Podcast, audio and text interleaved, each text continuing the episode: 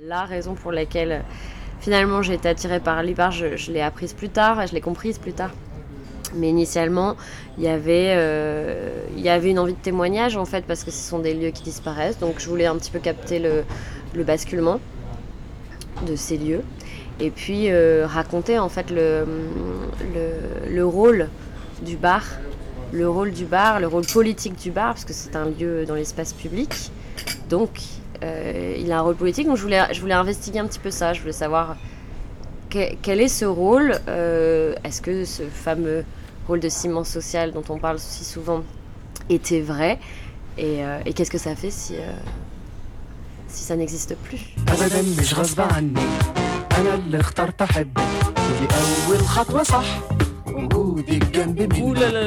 Mais c'est déjà le cinquième épisode. Nous rencontrons Fanny Molin, réalisatrice de Atlantic Bar, une petite pépite documentaire versée dans la bistrologie et qui sort prochainement en VOD et DVD. Nous allons faire la connaissance de Nathalie et Jean-Jacques. Nous allons évoquer un monde englouti par les boissons, mais aussi mise en scène, avec une jeune femme qui a débuté par la photographie et qui a vu ce premier essai documentaire sélectionné à la CIT 2022.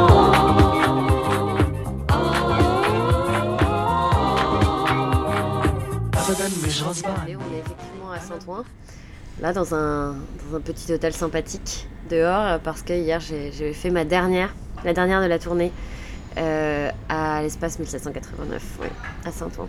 C'est bien passé? Ça s'est super bien passé, j'étais ravie d'avoir des jeunes, euh, parce que c'est pas forcément...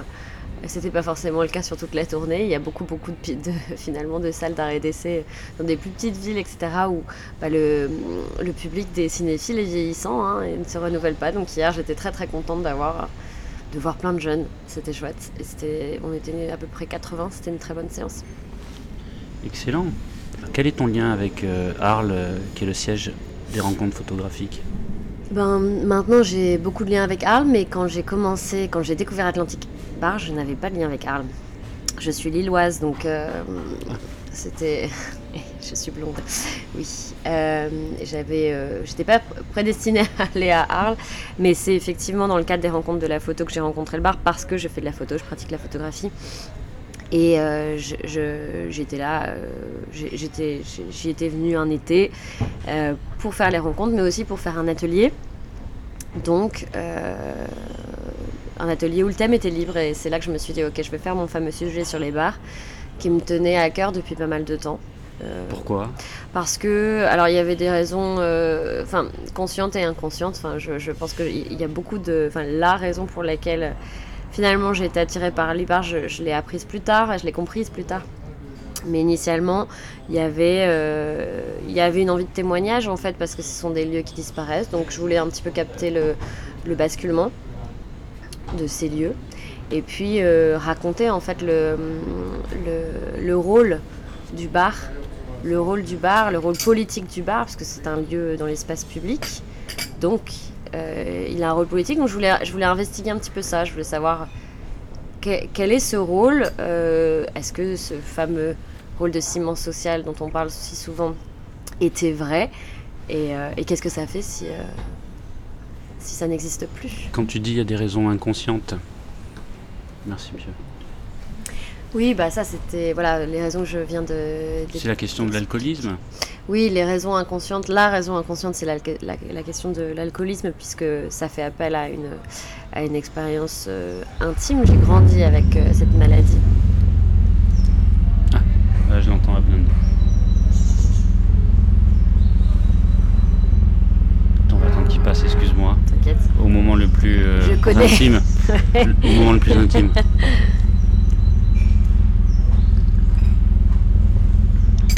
Putain de motard. c'est clair. Vous ne pouvez pas. euh, Vous pouvez pas juste avoir des petits engins qui font pas de bruit. Électrique, quoi. ouais. Ouais, mais je pense que du coup, t'enlèves. euh, T'enlèves tout- toute la. Dimension Tout phallique. l'intérêt. Ouais, c'est. Exactement. Tu peux parler en entre-freudien, là. Ok. Ok, je vois. Ah, il fait chier. Ouais, puis il reste bien longtemps. Ça, c'est les motards, hein, toujours. Vroom vroom. C'est un truc de l'enfance, ça. hein. Ouais. Donc, on parlait de d'une dimension intime. euh, Oui, euh, et ça c'est quelque chose euh, qui a été, qui s'est clarifié en fait après quelques temps passé à l'Atlantique et, et grâce à Nathalie. euh, mais oui, j'étais, euh, l'alcoolisme c'est une maladie que je connais bien, avec laquelle j'ai grandi. Donc euh, je crois que schématiquement je suis allée dans un bar pour savoir pourquoi on picolait. J'ai quand même eu énormément de chance de tomber sur quelqu'un comme Nathalie parce que Nathalie est très lucide sur sa maladie et sait l'expliquer avec des mots, c'est la formuler en fait. Et en plus, à tous les stades de, du, cycle en fait euh, de son addiction, puisque c'est c'est très cyclique les addictions, de ce que j'en ai vu du moins. Et, euh, et les discours en général ne sont pas les mêmes en fonction de où dans le cycle on se trouve. Et Nathalie euh, restait quand même très très lucide tout le temps. Et ça, j'avais jamais jamais jamais rencontré quelqu'un d'addict si lucide. Et donc Nathalie a été très très importante dans ma vie, elle le reste, mais elle a vraiment marqué un tournant. Donc c'est quelque chose de... Ça a fait rentrer euh, le projet du film dans quelque chose de très intime.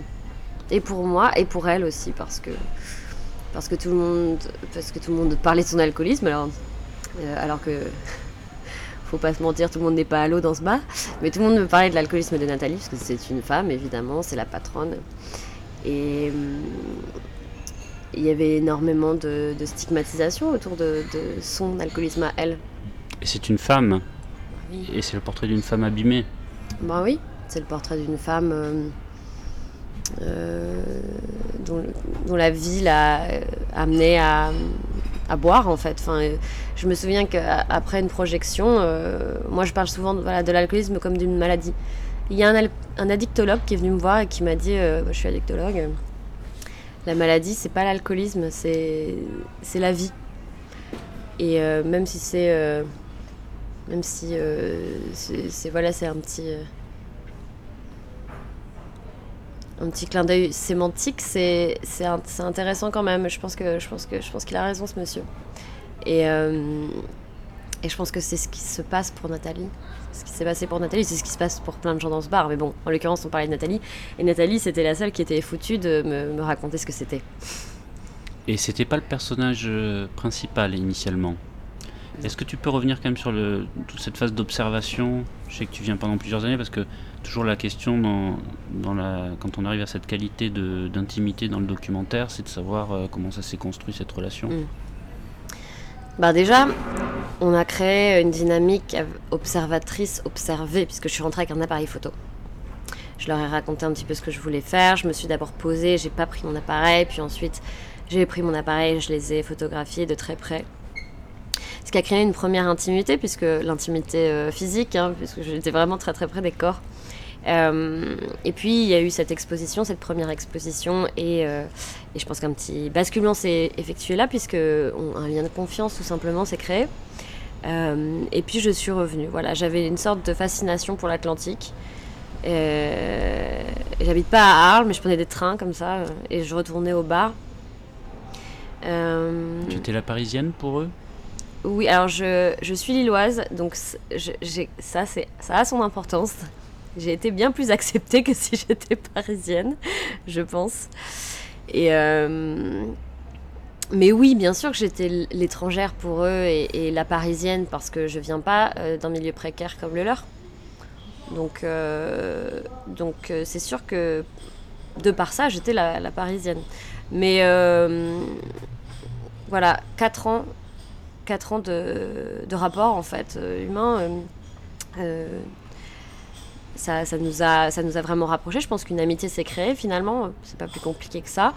Mais j'ai toujours gardé ce, rapport avec eux, cette dynamique avec eux d'observatrice aussi. Donc parfois je faisais juste tout simplement partie des dynamiques du bar parce que je venais sans appareil photo, sans rien. Mais parfois je revenais avec mon appareil photo, parfois je venais avec un micro comme celui-ci et j'allais interviewer les gens dans le bar, à l'extérieur du bar, voir ce que ça, ce que ça crée en fait. Est-ce qu'on raconte sa vie dans un bar ou est-ce que le bar c'est un théâtre? Euh, Et j'ai découvert à travers cet ex- cette- ce petit exercice, j'ai découvert des, des récits de vie tout simplement et, j'ai voulu les raconter. J'ai voulu les raconter euh, en, en mouvement. J'ai voulu, euh, j'ai voulu filmer en fait ces, ces témoignages-là. Moi, j'aurais aimé être bouffon pendant, le.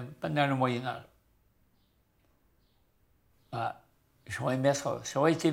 On me donnerait le choix de. Je ne remonterai pas aux années 50 ou là. J'ai- Donnez-moi l'opportunité d'être euh, le bouffon du roi, là, le bouffon. Pour faire rire les gens, pour faire croire que je suis idiot, tout en amenant, en disant T'as vu lui, comme il est là Et moi, oui, bah, faire rire. Mais derrière, de dire Non. C'est comme des fois, là, qu'ils croient, ils croient que je fais euh, à, la spontanée. Mais je travaille à la maison, c'est tout calculé, tout. Tout. C'est tout, disant. Mais j'attends la conversation qui arrive pour placer le truc au bon moment.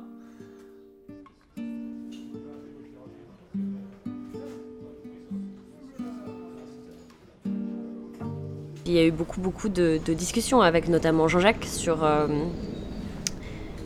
le rôle du bar, comment les, euh, les gens de bar sont perçus aussi.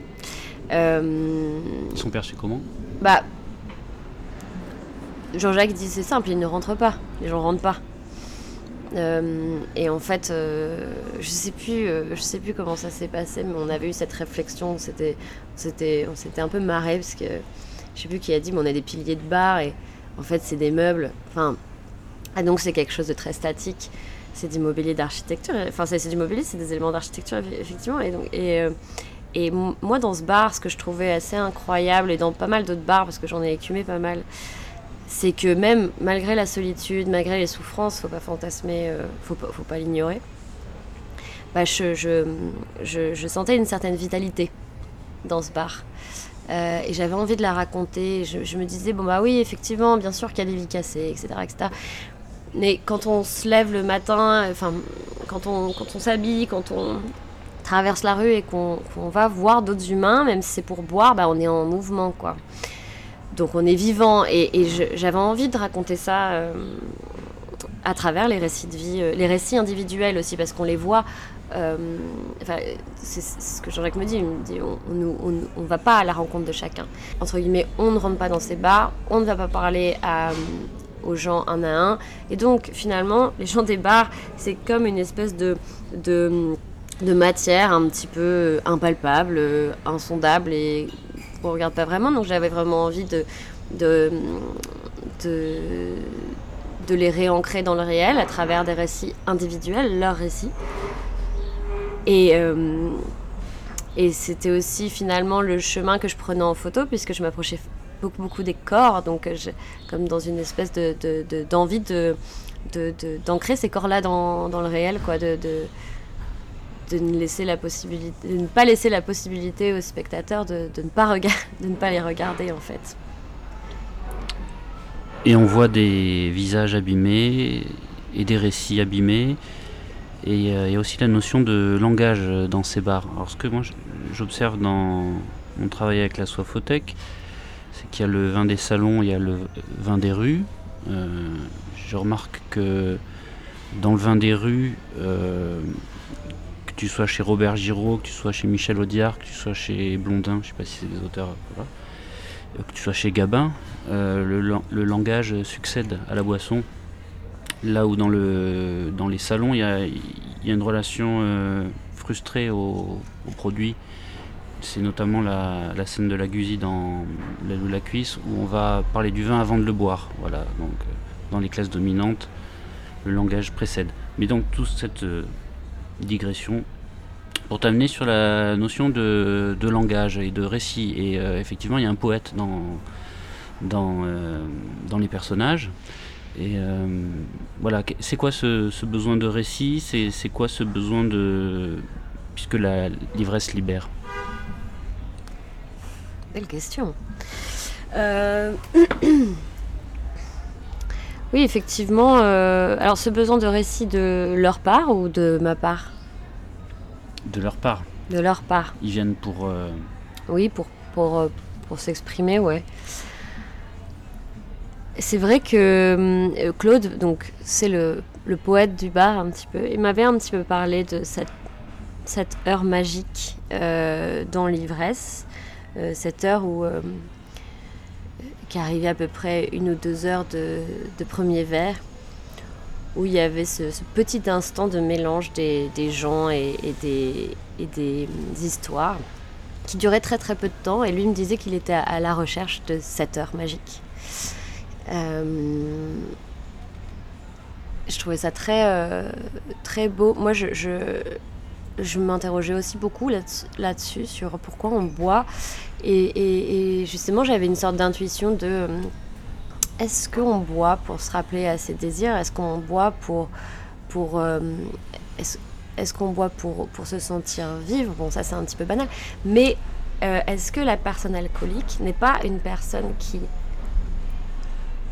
survit pas au sens de survivre, euh, mais qui, vit plus, euh, qui veut vivre plus, qui a ce besoin de vivre plus, et qui va en fait prendre des psychotropes pour, se caler, euh, pour caler son, envie, son besoin, sa pulsion en fait, avec le, le réel, pour se décoller de sa réalité.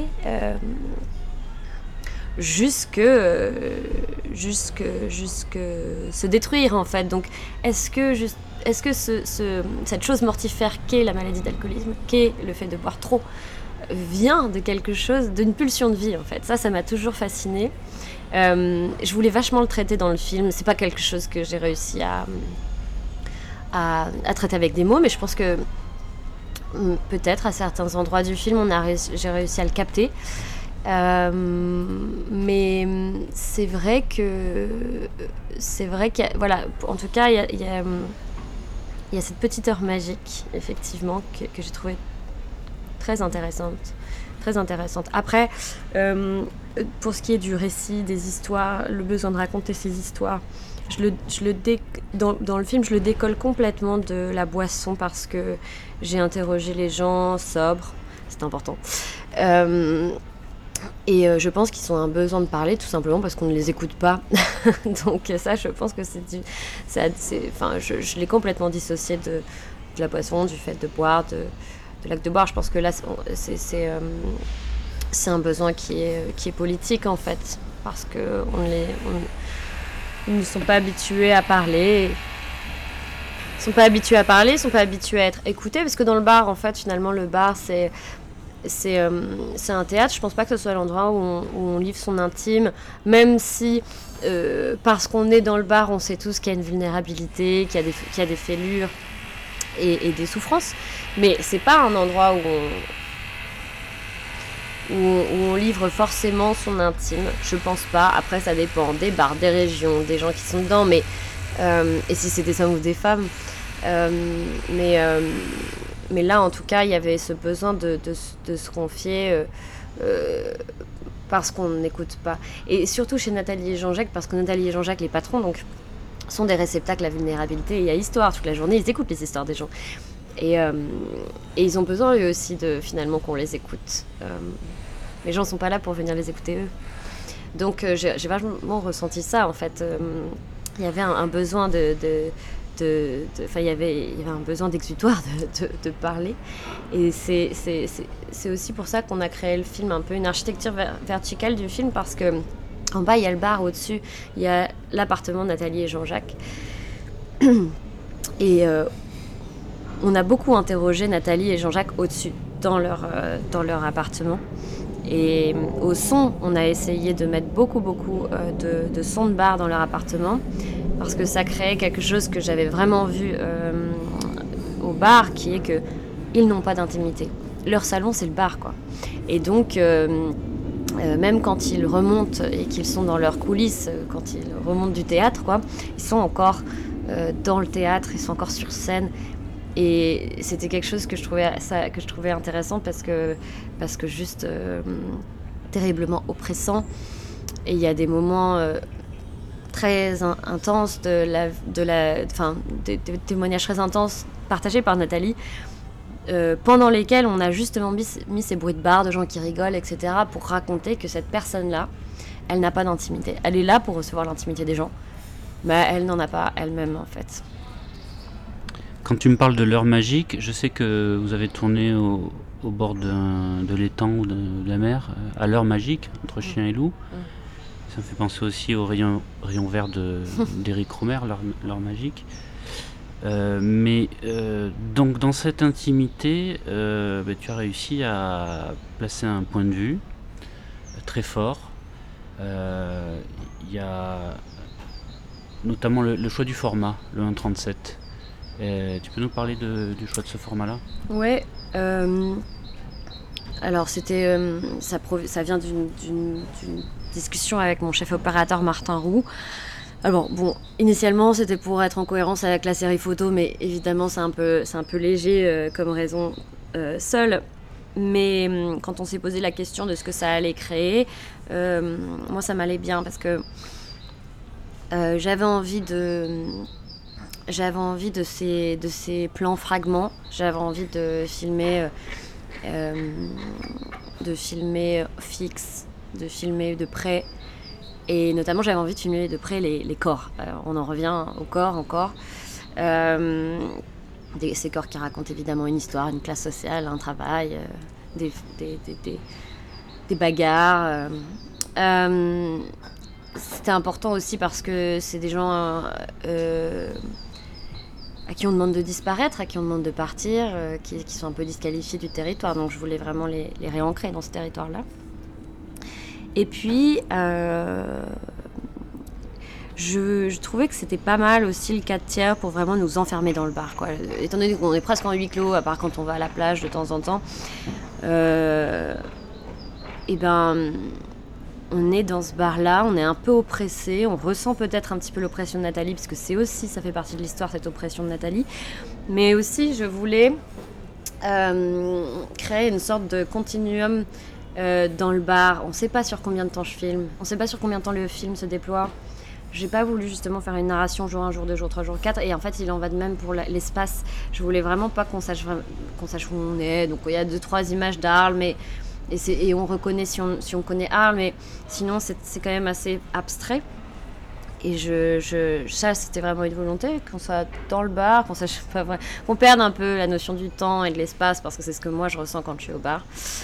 Et que j'avais pas envie d'avoir une approche sociologique de ce bar, puisque je ne suis pas sociologue. Euh, voilà. Et, ça- et le 4 tiers, ça permettait vachement ça, en fait. Ça permettait d'éliminer euh, un maximum de détails.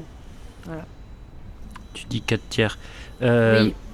C'est du 1.37, mais euh, ça rapproche du 1.33 du naturalisme. Est-ce que est-ce que c'est pas aussi. euh, je vois que c'est un mouvement qui revient beaucoup dans le cinéma naturaliste français. Je pense euh, à Guillaume Braque. Mhm. Euh, on souhaite, en fait, comme tout Netflix, toute la télévision est filmée en scope, Mm. euh, qu'avant le scope c'était les bandes horizontales à, à la télévision des, des années 90, ça faisait cinéma. Euh, Aujourd'hui, on revient à, à une image verticale, non Mm.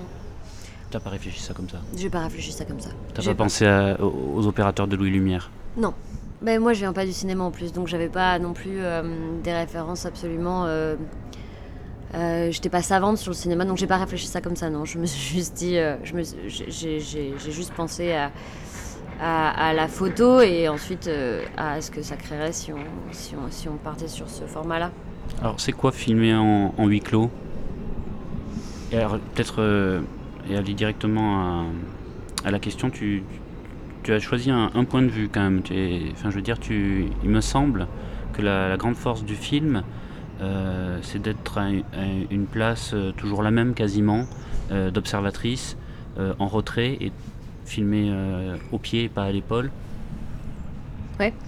Bah, justement, dans ce, dans ce huis clos-là, le bar, euh, il y a des moments de, d'immobilisme extrême, des moments où il se passe rien, et il y a des moments de grand mouvement. Et, euh, et ça, ça fait partie de la vie du bar, j'avais envie de le raconter. Donc en fait, si on est euh, à l'épaule, on bouge tout le temps. Donc cette dualité, ces deux moments, ces deux types de moments dans le bar n'ex- ne- n'existent plus vraiment. Quoi. Donc euh, pour moi, je voulais être en fixe pour raconter ça, pour que le mouvement vienne des gens que je filmais. Euh, et, hum, et filmer dans un huis clos. Et alors, en fait, moi, je voulais vraiment que la caméra. Alors, c'est vrai qu'on on me dit souvent que je me suis mise en retrait. Mais en fait, la caméra était vraiment, vraiment au centre dans le tournage. On était vraiment très près d'eux. Et je voulais pas avoir une caméra qui était trop loin parce que euh, avoir une caméra qui était trop loin euh, nous donnait des risques d'avoir euh, d'avoir des éléments en fait au premier plan entre le premier entre entre la caméra et, et le- protagoniste ou les protagonistes qui pouvaient un petit peu donner une impression de dissimulation d'intention. Donc au contraire, je voulais pas dissimuler la caméra, je voulais qu'elle soit vraiment au centre. Euh, trouver la juste proximité euh, avec eux. Et en fait, je me suis tout simplement dit, bah, c'est simple, la caméra va être euh, en, en pilier de comptoir avec eux. Donc, au plus possible, on était juste là, très, très, très, très, très, très présent, quoi. Et je pense que c'est ce qui a participé, c'est l'un des éléments qui ont participé à, à ce que la caméra se fasse oublier et à ce que on soit vraiment avec eux, qu'on dépasse le qu'on dépasse la seule oppression du huis clos pour aller dans l'intimité aussi. Mardi dernier, on était à la pêche. Et jeudi, ils sont venus visiter le bar.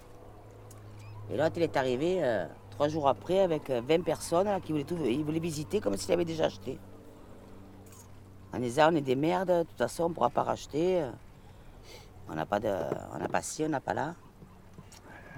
Et ça se croit tout permis, euh, qu'il y a des lois. Gérard, lui, il n'a pas cédé. Ah. Il Gérard, c'est le propriétaire du fond. Ah, il n'a pas cédé. Mais bon.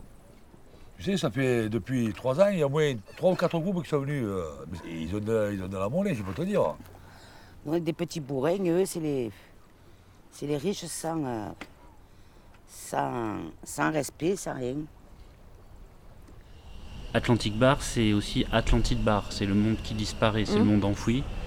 Et euh, voilà, qu'est-ce que c'est ce monde qui disparaît des bistrots? Parce que quand j'étais exploitant, je disais toujours, il y a deux choses qui restent ouvertes après 20h. C'est le bistrot et le cinéma. Et euh, nous, le bistrot est en face du cinéma. Oui, bah alors, euh, bon, moi je suis pas sociologue, donc je vais pas apporter une réponse aux sociologues, mais mon, ce que j'ai effectivement vu, c'est que le bar, c'est quand même, enfin le bar et ce type de bar, hein, surtout évidemment le type de bar où où il y a une vraie politique de prix euh, visant à l'accessibilité à tous, euh, mais c'est quand même le seul, il me semble, hein, lieu laïque dans l'espace public où on peut ne pas consommer.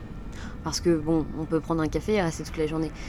J'appelle pas ça consommer. Et la, et ça c'est un truc qui m'a vraiment marqué euh, quand j'étais euh, là-bas. Et finalement qui m'a été confirmé au fur et à mesure de mes projections quand j'allais euh, dans, dans plein de villes différentes, de villages différents, euh, d'endroits très citadins, très ruraux. Il y a une douleur en fait de la part des gens qui est différente. Il y a- une douleur chez les, évidemment chez les ruraux, chez les gens des plus petites villes et des villages parce qu'il n'y a plus de bars. Donc en fait, au même titre que les déserts médicaux, les, déserts d'enseignement, ben, il n'y a plus cette vie. En fait, dans le, il n'y a plus d'espace public. C'est ça qui est dingue, quoi. À part évidemment, il y a une église si tu veux. Euh, et dans les plus grandes villes, il y a une douleur de, standardisation des lieux euh, où il n'y a plus de spécificité et euh, il y a effectivement cette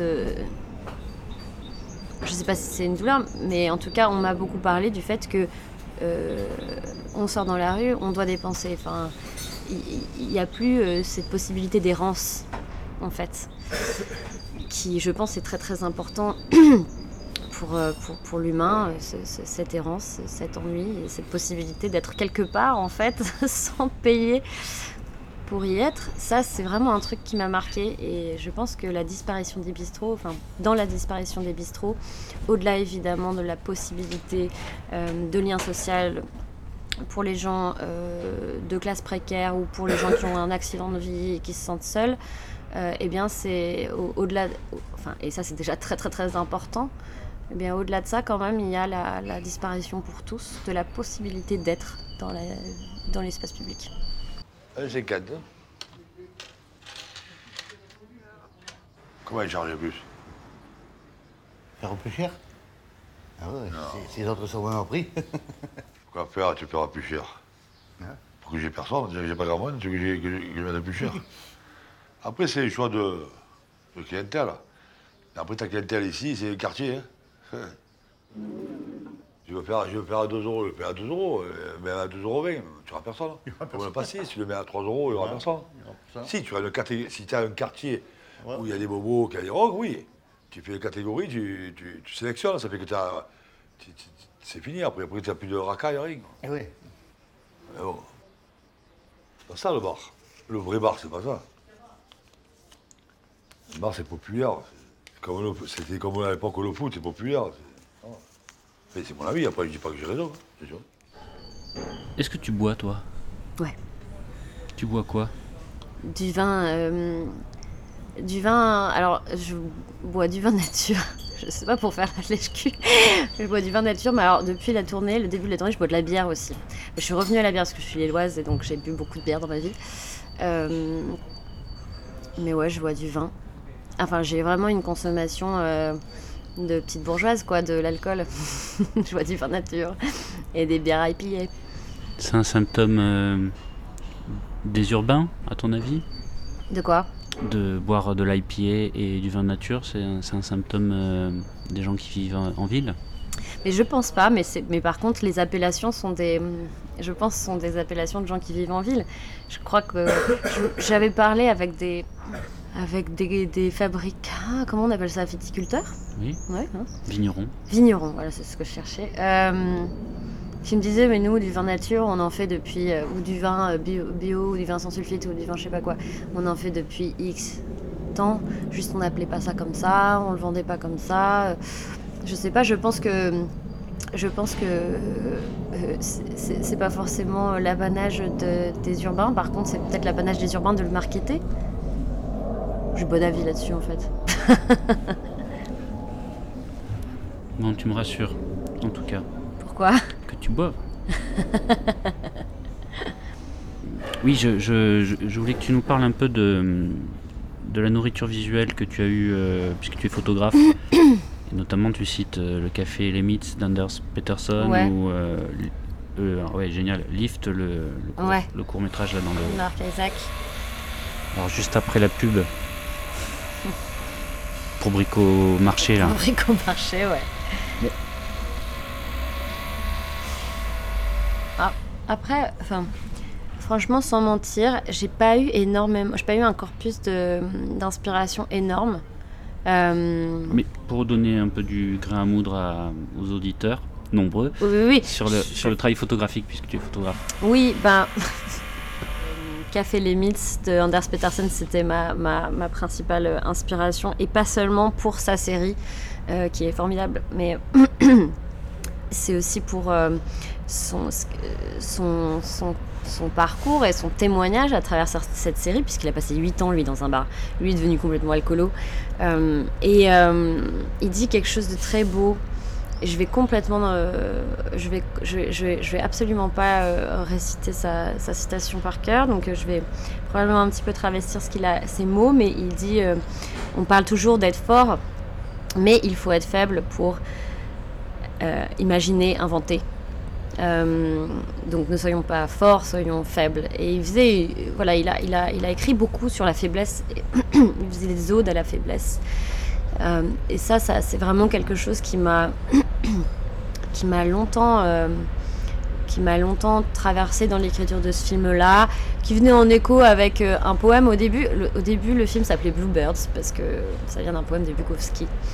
Euh, qui s'appelle Bluebirds et qui est sur, qui est sur cette petite oiseau bleu qu'on a tous en nous et qui est enfermé par une, dans, la cage, dans la cage créée par la société. C'est un petit peu large, mais c'est un très beau poème. Et, euh, et, pour moi, c'est, en tout cas, ces deux œuvres, même si évidemment il y, en a, y en a eu d'autres, elles se répondaient et j'allais de l'une à l'autre euh, sans cesse. Quoi. Je- je trouvais que, enfin, il y avait quelque chose sur, euh, il y avait quelque chose sur la faiblesse qui me, qui me fascinait, même si aujourd'hui, c'est, enfin, on parle beaucoup de vulnérabilité, etc., etc. C'est un peu, un peu un thème, une thématique galvaudée, mais euh, mais je trouve le mot de faiblesse euh, vachement plus fort, en tout cas. Euh, je m'amuse moi-même. Je trouve le mot de faiblesse, le, mot faiblesse très très fort et, c'est quelque chose que je cherchais beaucoup dans, dans les références qui, m'ont inspiré. Et par exemple, c'est marrant parce que tout le monde me parlait bah, évidemment de pardon. Mais de pardon, je trouve qu'il n'y a pas cette faiblesse. Évidemment, les thématiques euh, se rapprochaient parce que c'est euh, une certaine France, etc. Il est allé rencontrer les gens. Mais c'est vrai que moi, je trouve que de pardon, c'est assez froid. Euh, et je trouve pas justement cette, la beauté de cette faiblesse. Euh, voilà, enfin, je, je, après, on- je sais pas si on doit faire des bullet points, mais euh, de de toutes les, références, etc. Mais je pense que, en tout cas, ce, que j'ai essayé de, enfin, l'arbre d'inspiration que j'ai essayé de créer était autour de la faiblesse, quoi. Je sais pas si ça répond à ta question. Ben si, si, si. Si ce n'est que les gens qui connaissent pas la série photo, euh, tu, aurais pu, tu pourrais pu juste la décrire. Oui, Café Mythes, c'est donc c'est Anders Peterson qui a passé 8 ans dans un dans un dans ce café qui s'appelle Café Mythes qui est à euh, qui est à Hambourg en Allemagne et c'est une série photo euh, qui est euh, il a, en fait, il a, il a vraiment photographié pour moi euh, la, c'est, cru et c'est tendre. Voilà, c'est cru et c'est tendre. Et ça, c'est dingue de réussir à faire ça en fait. C'est dingue d'être cru et qu'on ne soit pas gêné de regarder une photo si crue. Parce qu'il y a. y a tout. En plus, c'était un bar euh, de prostituées, c'était un bar de craquettes. Enfin, c'était vraiment, vraiment le bistrot, euh, euh, le bistrot hardcore dans les années 80 où, où là, pour le coup, il y avait vraiment euh, tous les reclus de la société, euh, donc les travailleurs du, les travailleuses du sexe, les drogués, les alcooliques évidemment, mais les alors évidemment beaucoup d'homosexuels etc à l'époque où c'était pas encore c'était pas encore quelque chose de très accepté même en Allemagne et, et, du coup y a la, présence du sexe est palpable aussi dans cette série. Ça se drague entre mecs entre meufs je veux dire tout, tout le monde se chope. Tout le monde se tout le monde mon- enfin les, les femmes montent leur euh, nichon les, les mecs baissent leur froc enfin en fait on pourrait se dire putain mais ça, enfin, ça à prendre en photo, c'est impossible, quoi, parce que comment tu fais pour ne pas avoir l'air euh, voyeur, hein, vraiment? Et il a réussi, parce qu'il était dedans, en fait, tout simplement. Enfin, je pense que de toute façon, il n'y a pas trop de secret. Il était dedans, donc il, a réussi à, prendre ses photos avec une, enfin, avec une, tendresse incroyable, et il rend ces gens-là, euh, franchement. euh, euh, dignes dans leur, euh, dans leur déchéance. Quoi. Je, trouve ça, ça, je incroyable de réussir à faire ça. C'était un petit peu ma, mon étoile du berger, ce- cette série. Je remercie Fanny Molin pour cet échange instructif. Je remercie Violaine Archin, les alchimistes, et toujours la bande de Radio Vino. La Soifothèque, ça continue sur le terrain, sous forme de ciné-club.